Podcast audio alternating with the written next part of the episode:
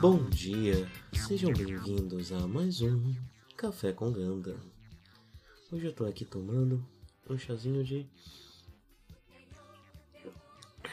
hortelã, hortelã com limão, levemente adoçado, porque é medicinal, é pra garganta.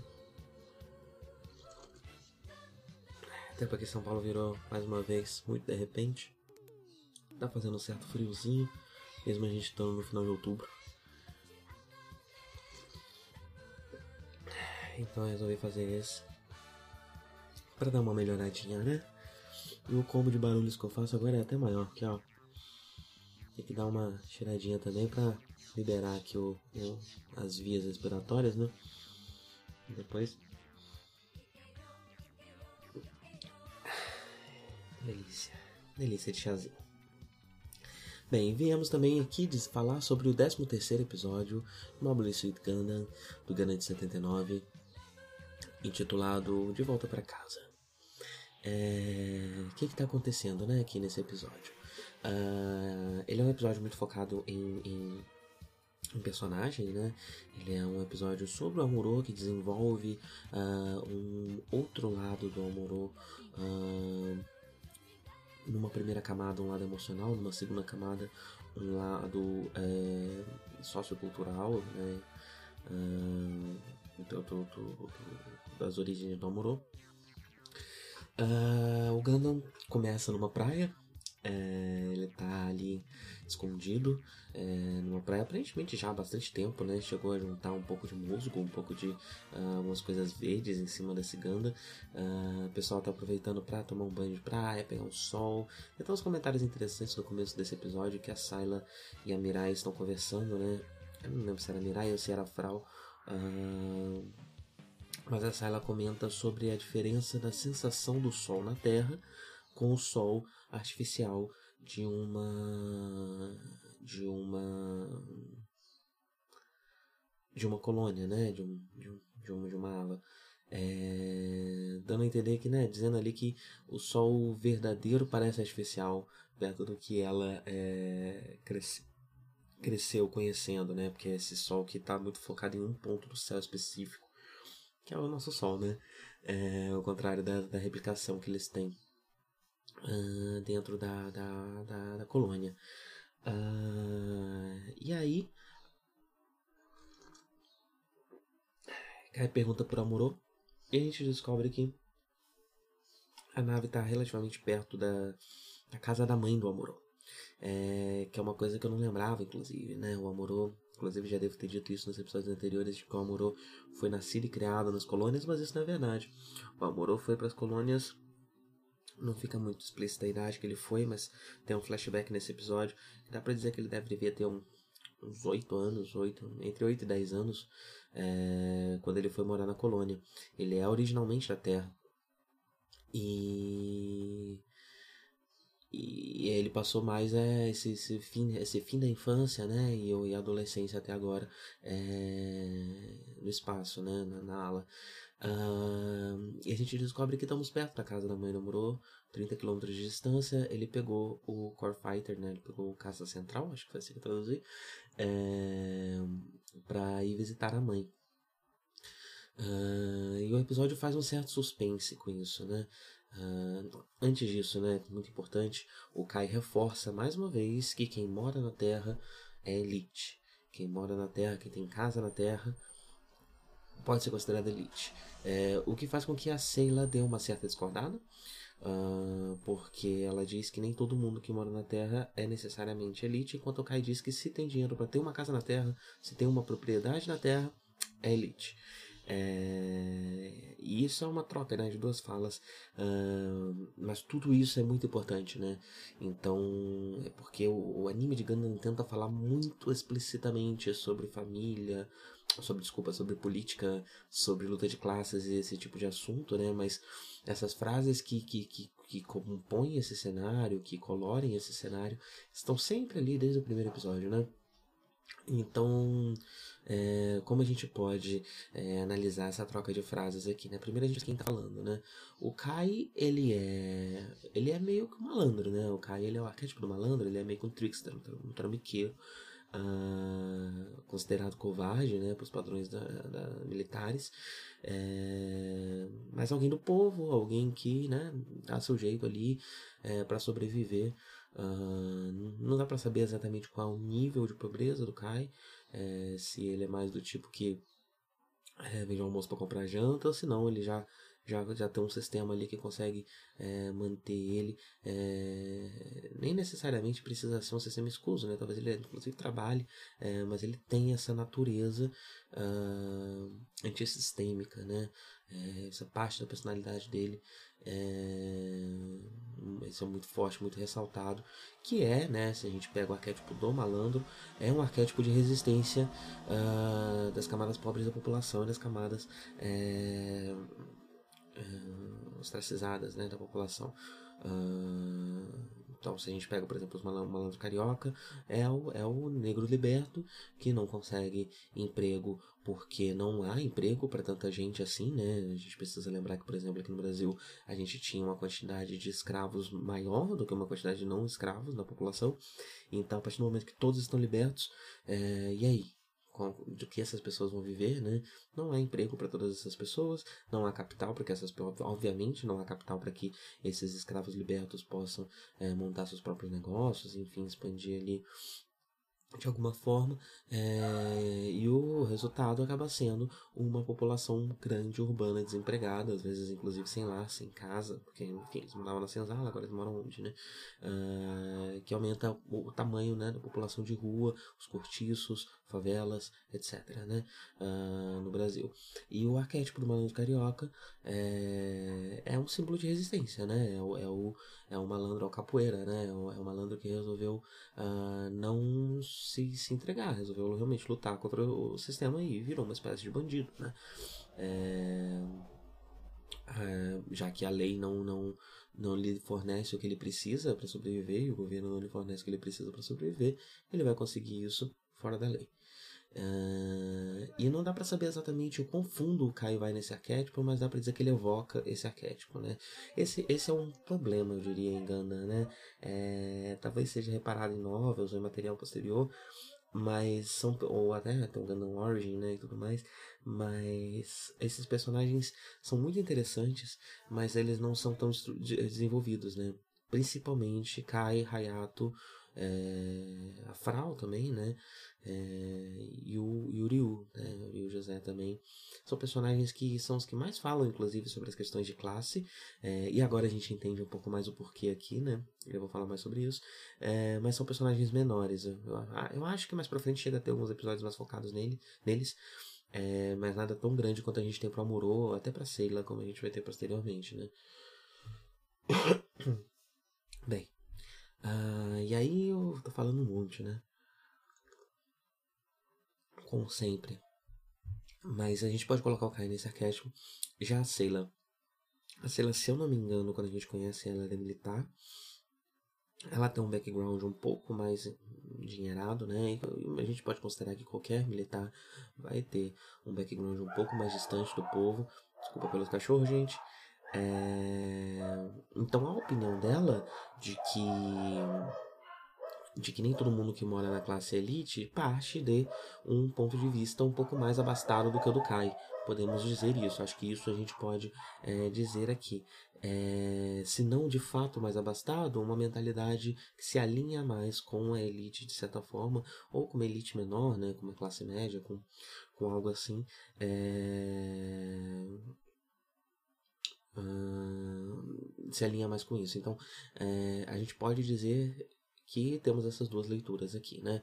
Se, se, é, é eu não quero nem dizer quem está certo ou quem está errado, vai das suas ideologias, vai da forma como você enxerga o mundo, mas eu acho interessante que Gundam esteja mostrando diferentes pontos de vista. E por que, que eu acho interessante? Porque eu já comparei é, o drama com o, o Gundam com o drama grego, com a, com a tragédia, né? É, e é, é, é comum né, no, no, drama grego você ter uh, o momento do Agon que é o diálogo, que é o, a, a, disputa de ideias mesmo, né? Você apresenta a, a, peça, não apresenta um ponto de vista hegemônico, mas diferentes pontos de vista que se conflitam, é, para que a plateia possa chegar à sua própria conclusão. Uh, então eu falei mais profundamente sobre a figura do Kai, por quê? Porque a figura do Kai se alinha com uma área de estudo que me interessa, né? É, quem escuta o, o, o, o Nerd e o Gcast já deve saber. É, eu sou muito interessado sobre a história das religiões afro e a figura do malandro é, é muito importante dentro da religião de Umbanda. É, e se estendendo um pouco ao Catimbó e algumas outras é, religiões afro. Uh, mais regionais, né? É, e então por isso eu sei mais sobre o Kai do que sobre a, a Seila, né? Sobre o, lugar onde a Seila, o arquétipo que a Seila invoca, é, evoca. Uh, mas é interessante, né? É interessante esse, essa figura do Agon aqui de novo, marcando ainda mais é, como, no fim das contas, uma grande tragédia grega. É, eu passei 10 minutos falando sobre uma troca de duas falas, mas não tem problema, porque o resto do episódio não, não aconteceu muita coisa. É... a gente tem esse desenvolvimento amoroso uh, que ele vai atrás da mãe, né? E do momento zero a gente percebe a, a total falta de, de, de, de, de cuidado do Amuro. Ele está, talvez por. A, a, esse, a, a, esse ponto, a esse momento, eu já nem coloco é, esse, descuido, esse descuido do Amuro mais na conta da inexperiência, né? Que é onde eu colocava no início. Agora acho que é mais uma questão mesmo de desequilíbrio, né? Desequilíbrio emocional. É, ele tá indo atrás da mãe, ele chega na casa, ele vê que tem soldados de Zeon dentro da casa, é, ele entra em pânico, ele só abre a porta e sai entrando. Lembrando que ele não, não se deu trabalho nem de vestir uma roupa é, é, civil, né? Talvez por algum protocolo militar, já que ele usou uma, uma nave militar para ir até lá, né? É, mas ele tá vestido como um soldado da inimigo e ele entra na casa com os soldados bêbados e começa a falar: Essa aqui é minha casa, cadê minha mãe e tal, não sei o que. É, tá todo mundo muito bêbado, ninguém dá muita trela pra ele, né? Ah,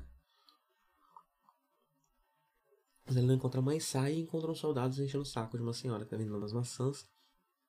Ah, ele conhece essa senhora, né, de quando ele era criança. Então ele briga com os soldados também, começa a socar os soldados. A Moro tem sorte de não ter levado um tiro nesse, nessa situação. É, mas total despreparo, porque ele tá, ele tá vestido como um soldado, né? Mas ele não tá se portando como um, ele tá se portando como um, né, um, um civil, uma criança, né? um adolescente é, é, desmedido, uh, descompensado, né? É, e essa senhora disse que não, calma, sua mãe tá viva, sua mãe tá lá no campo de refugiados, ela tá, ela tá trabalhando como voluntária lá, é, fica tranquilo. Uh, tem uma troca, né, sobre pessoas que morreram, né, essa senhora, ela tinha uma filha que era amiga de infância da Moro e que morreu durante é, o bombardeio que aconteceu na cidade um tempo atrás, que era a preocupação da Moro sobre a mãe dele, né. E aí ele só pega o, o, caça central e voa até o campo de refugiados e pousa lá no meio, como se nada estivesse acontecendo. Sem nenhum cuidado para se esconder essa nave, para não chamar atenção, para não levar os soldados de Z1 até esse campo de refugiados. Tá nem aí. Ah, pousa lá. É, e o, imediatamente, né, o pessoal do campo de refugiados já percebe, putz, e vai lá falar com ele, né? Ou, é, beleza, você é soldado, é, esconde, esse, esconde esse negocinho aí que chama certa atenção, por favor. É, bota lá pra trás da montanha, sei lá. É, e ele faz isso, né? Reencontra com a mãe, mas ele não tem muito tempo pra, pra conversar com a mãe, pra, pra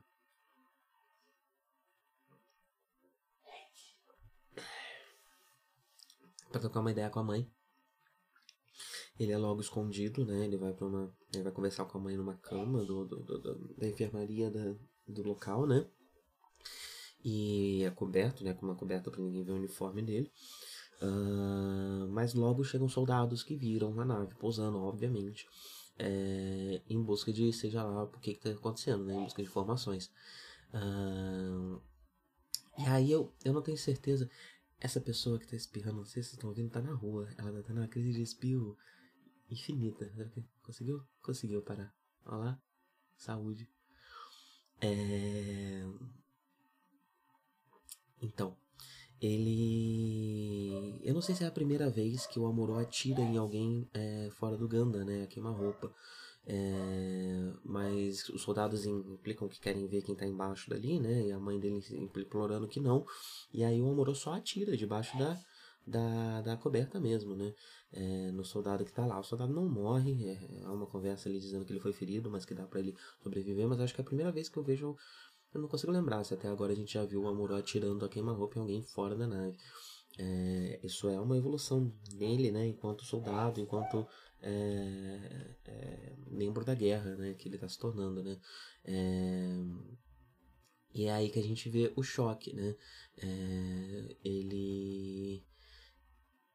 A mãe fica chocada com o Amorô tendo atirado no soldado, né? E ele, ele corre para a porta e tenta atirar no outro que saiu fugindo. É, então a mãe ela fica em choque com o que o Amorô fez, né? E e porque ele era um menino pacífico, né? O que aconteceu com ele? Ela até pondera, ah, será que é porque ele cresceu com um pai, com criado por um homem? O que aconteceu aqui, né? E o Amorô, sendo o Amorô, né, que a gente conhece até agora, imediatamente rejeita a mãe quando a mãe rejeita ele, né? Quando a mãe se assusta com a ação dele, ele imediatamente rejeita ela, dizendo, você não me ama mais, então, você não gosta mais de mim, então, você não me ama. É... E sai embora, storming off. Uh, enquanto a mãe está em choque, né? E isso mostra que o Amuro ele já se considera mais o que ele é agora do que ele foi um dia, né? Ele, ele se considera mais um soldado do que o garoto é, que gosta de eletrônica, né? Que é, que é o que, que a gente encontrou ele, o jeito como a gente encontrou ele, né? Mas se a gente for lembrar o primeiro episódio, como a gente conheceu ele, é, a cidade estava em ataque, estava uh, tocando a sirene, né? E ele tava obcecado lá com um negocinho que ele tava resolvendo. A Frau que precisou resgatar ele, tirar ele, juntar as coisas dele e botar ele pra fora de casa. A gente talvez possa ler o Amorô como alguém que estava em depressão, é, que provavelmente ainda está, né? Uh, dado toda, toda, tudo que está acontecendo, né? Agora, além de depressão, ele está sofrendo de, de, de, traumas, né? De estresse pós-traumático. Uh, mas que encontrou é, na figura do soldado um lugar uh, de falsa realização, ou talvez até de realização, dependendo da leitura que você for fazer, né? Mas eu faço uma leitura muito mais de falsa realização, né?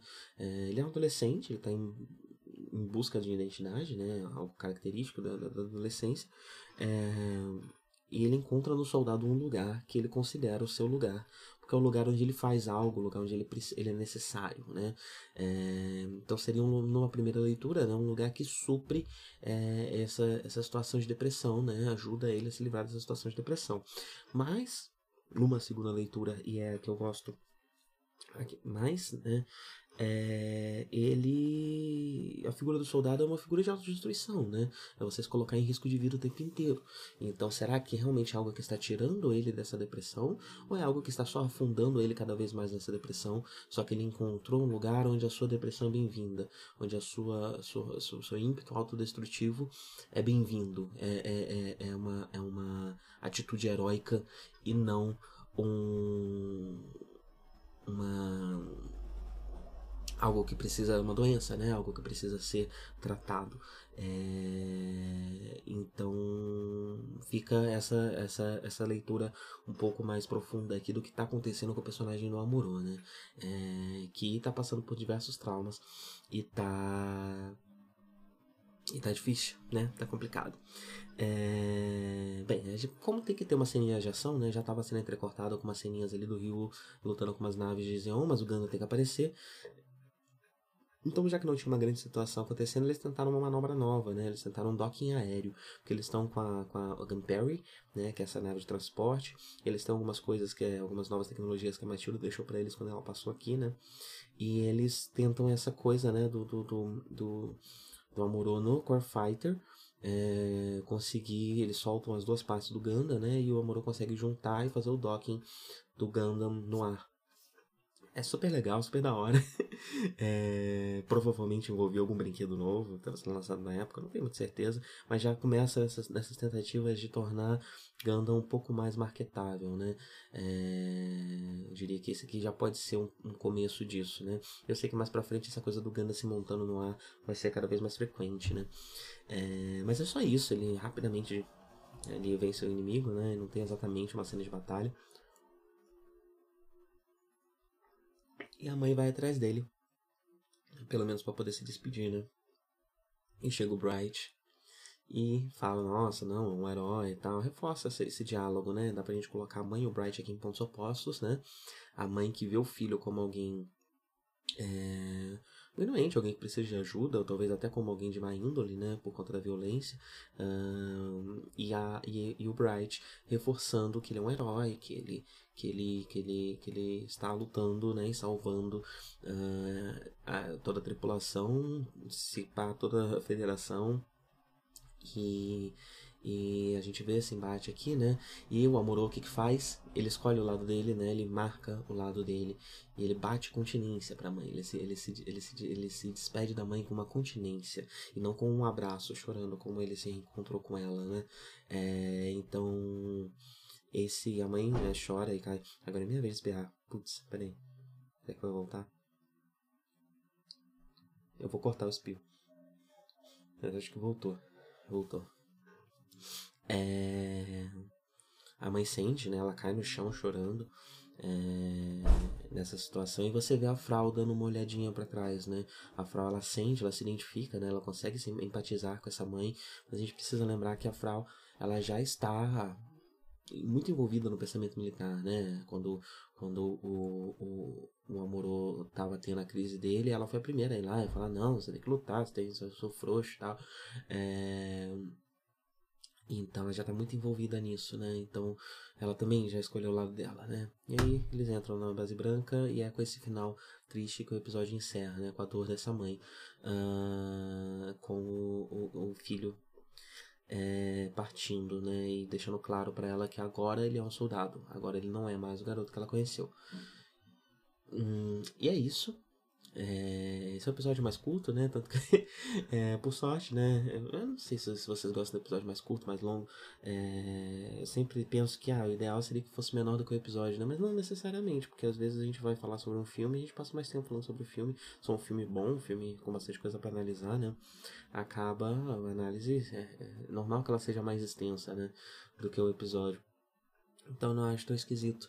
Uh, mas sei lá, vai, vai da opinião de, de quem estiver ouvindo, né? É, eu tento sempre manter mais ou menos no máximo até o tamanho do episódio, mas como vocês já viram, passa várias vezes, né? É, mas eu tento sempre ter coisas interessantes para falar aqui. Eu não sei o quanto isso vai continuar sendo possível, né? Porque essas séries normalmente, ela, especialmente porque o Gundam vai passar por uma série de, de dificuldades de, de, de produção, é, e talvez daí eu consiga tirar é, coisas para falar sobre, né? É, mas é bem capaz, possível que daqui a alguns episódios talvez a gente tenha episódios mais curtos. Não sei, é uma projeção. É, a gente ainda tá, a gente não leu, a gente não, não, não, cobriu nem um terço da série ainda, né? Então tem bastante coisa pela frente. É, mas é isso. Deixa eu terminar meu chazinho aqui.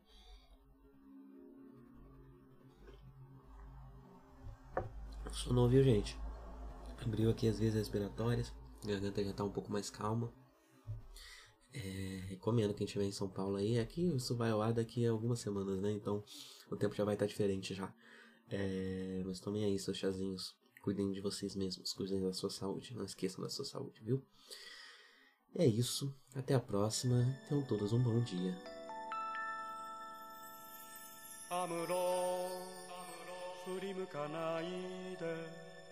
宇宙の彼方に輝く星はアムロお前の生まれたふるさとだ。覚えているかい？少年の日のことを暖かいぬくもりの中で目覚めた朝をアムロ振り向くな。アムロ男は涙を見せぬもの見せぬものただ明日へと明日へと。永遠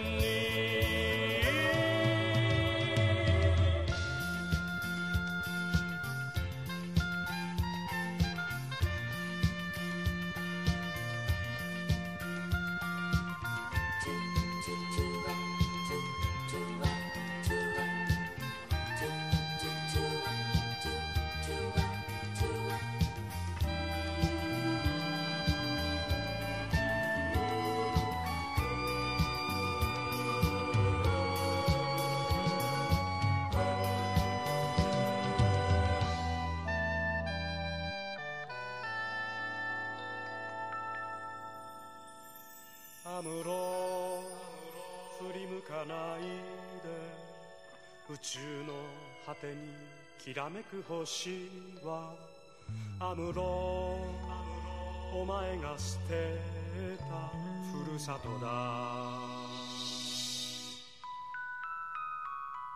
忘れはしない少年の日の誓いを青春をかけ守り抜けこの幸せを。アムロ振り向くなアムロ。男は寂しさ隠すもの隠すものただ明日へと明日へと永遠に覚えているかい少年の日のことを暖かいぬくもりの中で目覚めた朝をアムロ振り向くなアムロ。男は涙を見せぬもの見せぬものただ明日へと明日へと永遠